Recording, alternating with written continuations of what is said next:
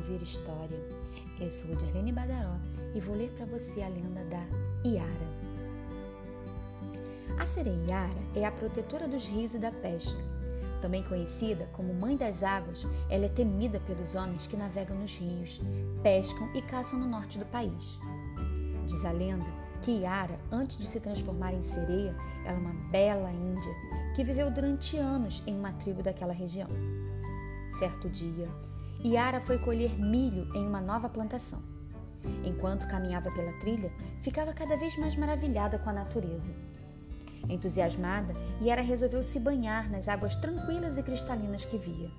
Ficou muito tempo brincando com os peixes e cantando com os pássaros. Horas mais tarde, esquecendo-se do seu trabalho, ela parou para descansar um pouco e adormeceu profundamente. Quando despertou, já era noite. Percebendo que não conseguiria voltar para casa, decidiu passar a noite ali mesmo. Ao acordar e sentar-se na areia do igarapé, a Índia foi atacada por duas onças famintas. Tentando fugir do perigo, Yara correu para o rio e mergulhou nas águas. Ela nunca mais voltou à tribo e ninguém sabe ao certo o que aconteceu. Dizem que virou uma linda sereia que detesta ficar sozinha.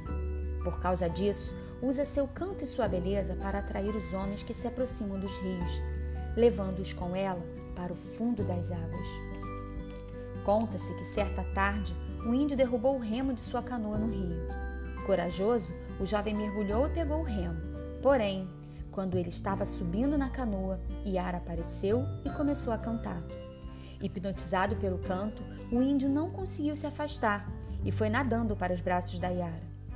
O jovem afundou com ela, desaparecendo para sempre nas águas do rio. Até hoje, poucos homens conseguiram voltar do fundo das águas, pois os encantos da sereia dos rios são irresistíveis. E aí, gostou? Você já viu uma sereia por aí? Não, né? Sereia não existe, a não ser que seja alguém fantasiado.